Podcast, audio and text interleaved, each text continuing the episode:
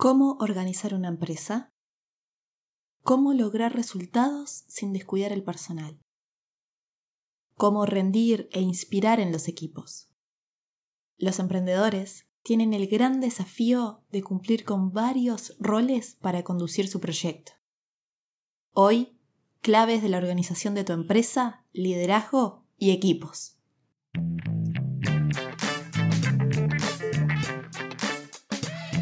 Para lograr el éxito es importante ponerle foco a lo que nos apasiona y dedicamos. Pero también necesitamos saber un poco de todo, ya que hoy en día estar actualizados es un deber.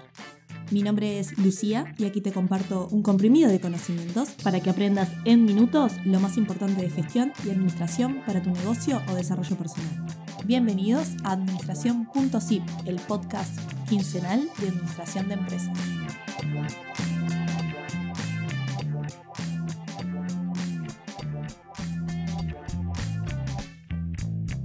Hola a todos, espero que estén muy bien hoy. Bienvenidas, bienvenidos a este nuevo episodio, el episodio número 12, donde hablaremos de la organización, como viste en el título, organización, liderazgo y equipos, grandes temas que son pilares básicos de la administración y gestión.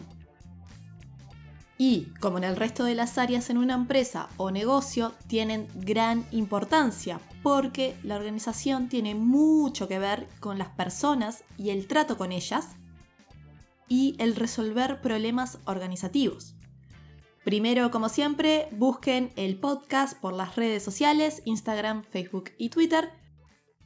Y síganlo para estar conectados con el contenido. Y lo más importante, suscríbanse al podcast en Spotify, Apple Podcast o tu plataforma de audio favorita en la que estés escuchando esto en este momento. Parezco una youtuber diciendo esto, pero ahora que hago esto los entiendo. Todo esto es para que sea más visible. Mi meta es que logre llegar a los top podcasts, así que si me ayudas a lograr esto, mucho karma positivo para vos. Volviendo sobre el tema de hoy, como leíste en el título y recién hablamos, es un tema que además, que me gusta mucho, es algo que he visto bastante y si me escucha algún estudiante de Administración de Empresas o Ciencias Económicas, sea en la parte del mundo que estés, seguro estás asintiendo con la cabeza porque es algo que vemos y estudiamos mucho. Y por esto es un tema que me llevó más tiempo de lo normal resumir lo más importante, comprimirles lo más importante, porque es un tema extenso, son tres grandes temas que se pueden hablar desde muchos ángulos. Y bueno, la idea es mantener la promesa de este podcast de que es información útil y comprimida.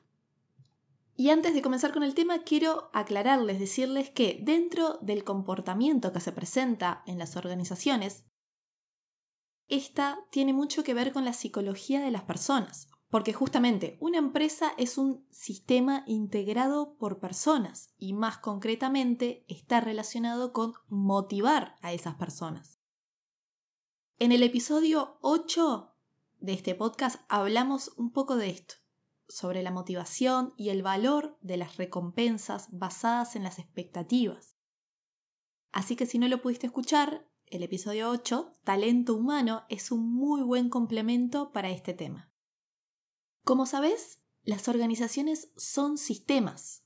Sistemas porque están interconectados, en donde cada parte es fundamental y además están integrados por personas. Y eso es lo que lo hace tan complejas y que requieren constante análisis. Hoy vamos a hablar de muchos tipos y conceptos importantes, así que pausalo cuando quieras, toma nota es más, estuve evaluando si aportaría centralizar el podcast en una web, así que escríbanme su opinión después por las redes si les rendiría tener notas de lo que estamos charlando aquí, de lo que hablamos en cada episodio, eh, para tener un lugar centralizado, como les decía, para comentar y consultar. Bueno, las organizaciones entonces son sistemas complejos que comprenden estos grandes elementos comprenden estructura, políticas, estrategias, clima, cultura y sistemas. La organización en una empresa es muy importante. De hecho, si te acordás de lo que hablamos en el primer episodio, en la introducción a lo que qué es exactamente la administración, la organización es una de las fases que comprende el proceso de administrar.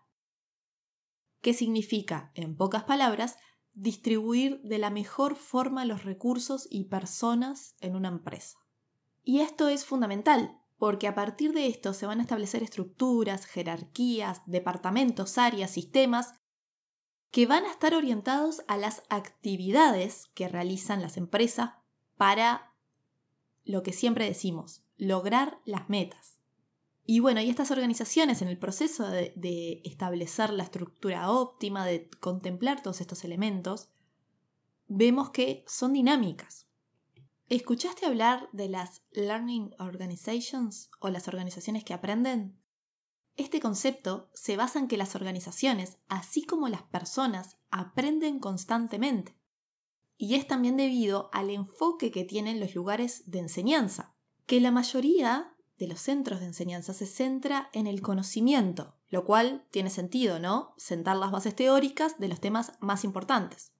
Pero lo que pasa en realidad, y seguro te pasó a vos también, o te va a pasar, que empezamos a aprender cuando trabajamos, cuando ponemos en práctica lo que vimos en una clase. ¿Y por qué es así? Los que se dedican a estudiar comportamientos y la productividad de las personas afirman que esto se debe a que cuando trabajamos desarrollamos habilidades y capacidades.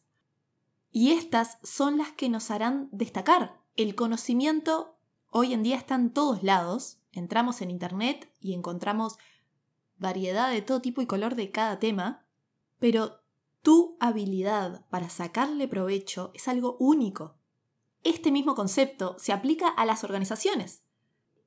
Y yo quiero darle una vuelta a este tema, contarte cosas nuevas, actuales, para que lo puedas aplicar de la mejor forma para tu proyecto, negocio o como estudiante. Y este concepto de las organizaciones que aprenden se aplica justamente a los negocios que aprenden porque impulsan a sus colaboradores, que desarrollen capacidades, los impulsan a que se desarrollen, basados en el aprendizaje continuo, lo cual permite mejor adaptación a su entorno y resultados. Recordemos que las empresas constantemente estamos interactuando con nuestro entorno y este punto es entonces fundamental. Pero no es un concepto nuevo, es algo que muchas empresas vienen ya haciendo hace tiempo. Empresas que se centran en que sus empleados estén cómodos, motivados, empoderados. ¿Y cómo podemos hacer para que nuestra empresa aprenda colectivamente, que se adapte? Algunas de las cosas que podemos hacer son compartir el conocimiento, hacer brainstorming, enseñar técnicas, hacer benchmarking, que benchmarking es compararse y aprender del mejor de nuestra área, sector, hacer visitas, etc. Uno de los elementos de la organización es la estructura. La estructura es cómo vamos a construir esa organización. ¿Para qué? Como nos dijo un profesor una vez, que al igual que una construcción soporte y sea adecuada a nuestros objetivos y actividades. Las estructuras pueden ser formales o informales. Las formales tienen la necesidad de divisiones de las actividades se definen autoridades, responsabilidades, jerarquías y, unidades de mando. Las unidades de mando es a cuántas personas va a responder una persona. Henry Fayol en sus 14 principios de la administración decía que ningún empleado debería tener más de un superior para evitar confusiones. Y las informales son más dinámicas, se dan grupos y su forma de comunicación también es más informal, generalmente es verbal. En las organizaciones formales se da más comunicaciones internas escritas, masivas, y en las informales es más espontáneo. Y son más flexibles porque están en cambios constantes. Generalmente las empresas no nacen con una estructura y la mantienen toda su vida, sino que comienzan con algo informal, de acuerdo a sus necesidades, y a medida que crecen van adoptando estructuras más definidas. El crecimiento de las estructuras puede ser horizontal o vertical. Horizontal es cuando suman colaboradores que apoyan determinadas tareas o vertical es cuando se suman divisiones y responsables. Este crecimiento horizontal o vertical, sobre todo el vertical, hay que ver si se tiene que agrupar por tareas, por especializaciones, si habrá alguna autoridad o responsable que la supervise y cuál será su unidad de mando que te comentaba antes lo que era. Y como me han pedido ustedes, voy a hacer un pequeño resumen de este tema, de quiénes aportaron a los conceptos de la estructura organizativa. Voy a mencionar a dos grandes autores, pero sepan que existen bastantes más, pero lo voy a resumir en estos dos. Max Weber, seguro lo conoces o si escuchaste su nombre ahora te suena y te lleva a cuando lo leíste aquella vez. Weber es un sociólogo alemán que hizo aportes importantes como el concepto de burocracia y autoridad. Rápidamente, la burocracia inicialmente hace referencia a una estructura formal e ineficiente y él proponía un ideal burocrático. Un ideal burocrático que tenía divisiones, autoridad responsabilidades, pero marcado por reglas y objetividad que evitaban la corrupción, básicamente. Y por otro lado tenemos a Henry Fayol, uno de los padres de la administración que hablamos en el primer episodio, con grandes aportes eh, en la misma y elaboró los 14 principios de la administración, que los encontrás fácilmente en Internet, están muy interesantes y pese a los años de formulado, muchos siguen presentes. Como les decía, hay otros autores que comparten en común la claridad de objetivos, la concentración y la división del trabajo. Aquí, en este tema de estructurar una empresa, aparecen los conocidos organigramas. Los organigramas son la descripción gráfica de cómo se estructura una empresa y sus divisiones en departamentos y autoridades. Son herramientas porque te permiten describir la jerarquía de una organización, generalmente usadas en empresas más formales. Y ahora, una de las claves de la organización es que las empresas se pueden estructurar por productos, clientes, funciones y geográficamente y otras que ya les voy a decir. Por producto. En este caso es cuando existen distintas líneas de producto o un mismo producto tiene etapas muy distintas de producción. Cliente. La estructura por cliente en las empresas se suele utilizar en empresas de servicio, ya que cada área se va a especializar en cada cliente para brindarle el mejor servicio. Por función es, me atrevo a decir, el más utilizado, porque es el que vemos que está estructurado por áreas de marketing, contabilidad, finanzas, operaciones, por ejemplo. Geográfico. El geográfico es por área o localización se utiliza más en empresas que tienen sucursales en varios países y dividen su estructura en regiones. Luego hay otras, por ejemplo, una casa matriz puede tener estructurado su empresa por divisiones, digamos un macroorganigrama podría estar estructurado por divisiones, y luego cada sucursal tiene su propia estructura. Otra estructura que se da dentro de las organizaciones es por matriz o matricial. ¿Qué es esto? Bueno, las estructuras matriciales pueden existir conjuntamente con otra estructura clásica, como por ejemplo la función. Tenemos una empresa que tiene una, estructura por función y luego tiene una estructura matricial por un proyecto puntual. Entonces, son equipos que se forman, multidisciplinarios generalmente, que funcionan en base a proyectos. Es decir, que van a tener su supervisor directo por sus tareas diarias y otros supervisores por su proyecto puntual. Es decir, que van a llevar a cabo proyectos sin descuidar sus tareas diarias.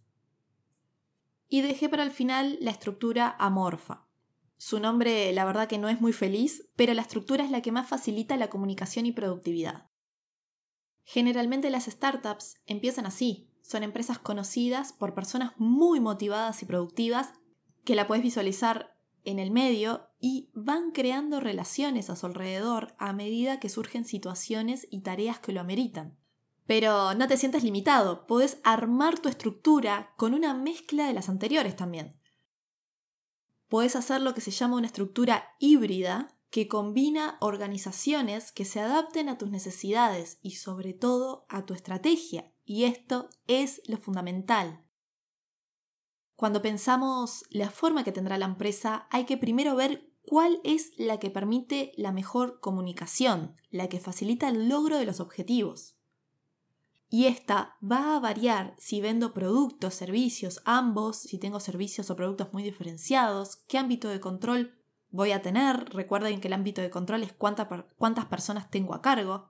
Lo importante es, como se dice popularmente, keep it simple.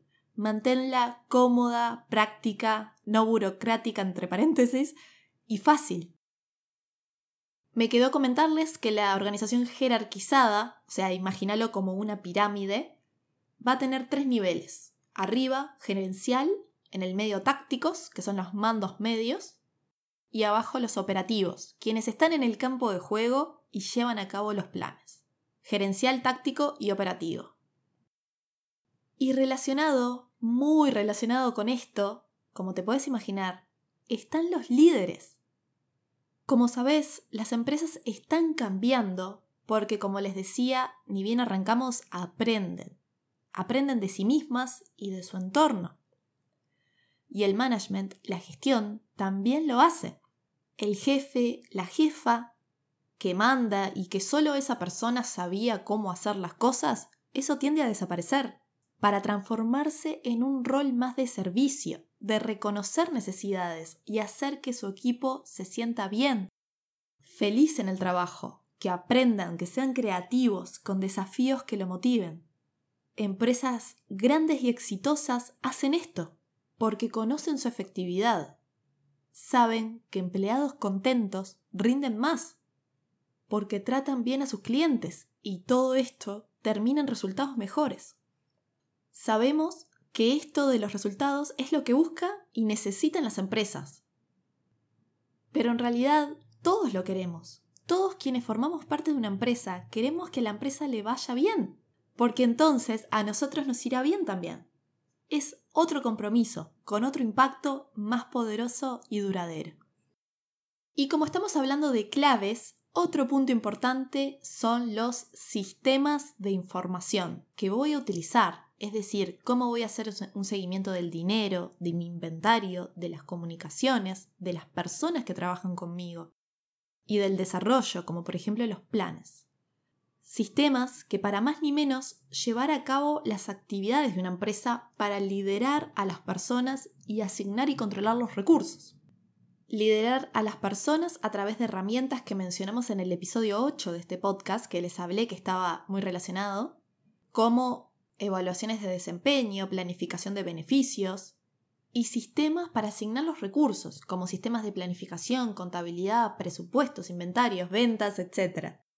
Y les cuento que generalmente los cambios en las empresas comienzan por revisar estos sistemas justamente y entender que tienen que cambiar, evolucionar, que crecer o crisis. Tengo pensado dedicar un episodio solo al cambio organizacional y su gestión, que es un tema que está bueno y que se puede encarar de varios lados, así que ya me lo anoté para hablarlo más adelante. Otra clave importantísima Dos, más bien, el clima laboral y la cultura. Claves fundamentales, clima y cultura en una empresa. Y se los voy a explicar rápidamente. El clima laboral es la percepción que tienen los trabajadores de la estructura en su empresa, que está generado por las emociones que nos afectan a todos.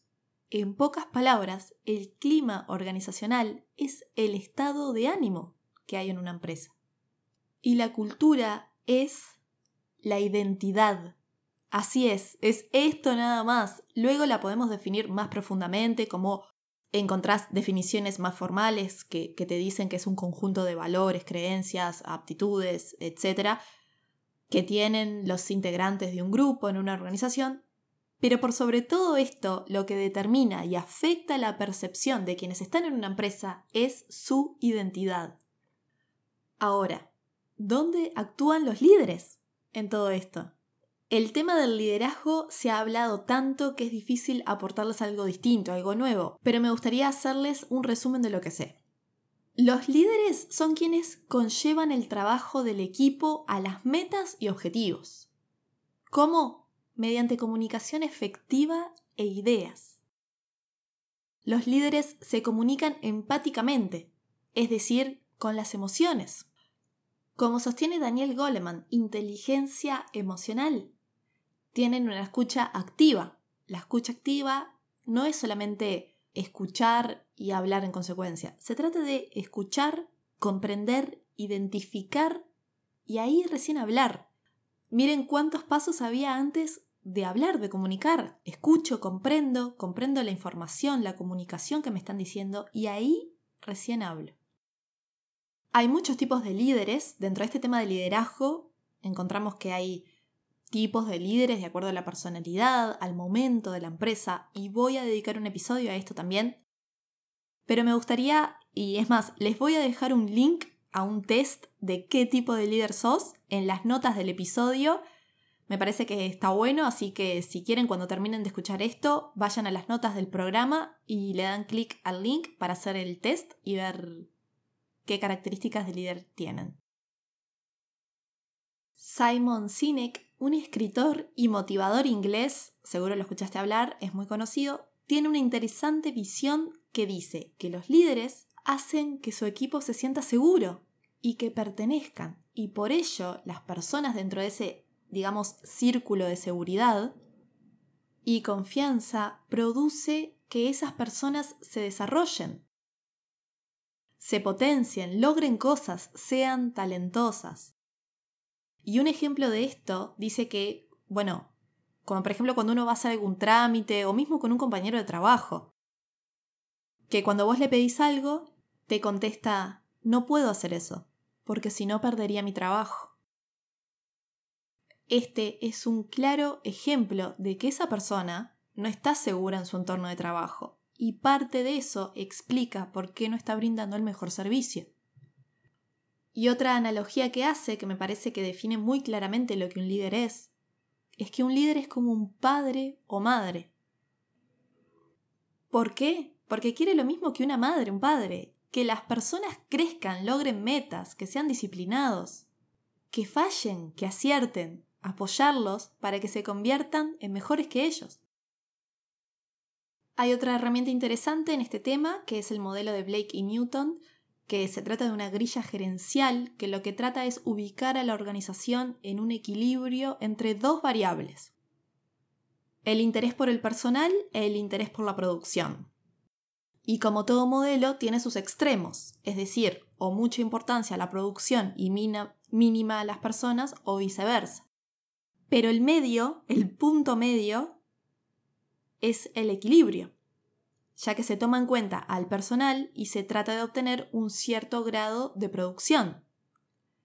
¿Y por qué te cuento esto? Porque los motores para equilibrarlo, para lograr ese punto medio, son los líderes. La última clave, los equipos. ¿Qué es un equipo de trabajo? Seguro se te ocurre de que es trabajar juntos, pero en realidad un equipo de trabajo es más que eso.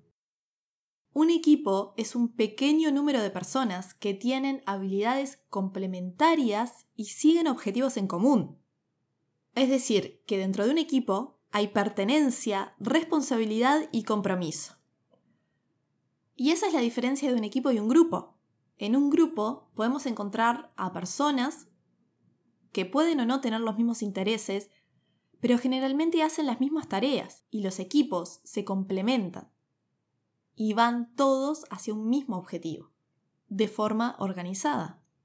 ¿Y por qué es tan importante formar los equipos de trabajo? Y quiero terminar el episodio con esta pregunta, la importancia de los equipos de trabajo y todo lo que mencionamos anteriormente. Porque una sola persona no puede hacer todas las tareas necesarias para lograr las metas. Estamos en entornos complejos, con variables que nos pueden aparecer en todo momento y es entonces que es necesario compartir las tareas con compañeros para lograr el éxito de la empresa, de la organización. Y no solo esto, sino que a nivel personal de cada uno es también enriquecedor. Cuando se trabaja en equipo, se conoce más a los compañeros, se aprende de ellos, ellos aprenden de nosotros. Se adquieren habilidades. Recuerden lo que dijimos, ni bien arrancamos, las habilidades, las capacidades para aprender. Habilidades comunicativas, colaborativas, de confianza. En fin, habilidades sociales que resultan para el desarrollo personal. Llegamos al final donde vimos claves, varias claves de organizar una empresa desde su estructura, sistemas. Nombramos a los líderes como motores de una organización, que este último, que los líderes no, no obtienen su poder de la autoridad del puesto, sino de que el liderazgo es una opción que hace que las personas se sientan seguras y motivadas. Y hablamos de la importancia de los equipos. En el próximo episodio, finanzas, otro tema base de la gestión y ya estamos más cerca de fin de año y del fin de temporada. Sí, fin de temporada. Pero estaremos hasta fin de diciembre contigo y después de una pausa arrancaremos con todo en el 2020. Gracias administradores, emprendedores, estudiantes, a vos por tu tiempo. Espero que te haya servido y aportado y hasta la próxima. Nos escuchamos. Chao, chao.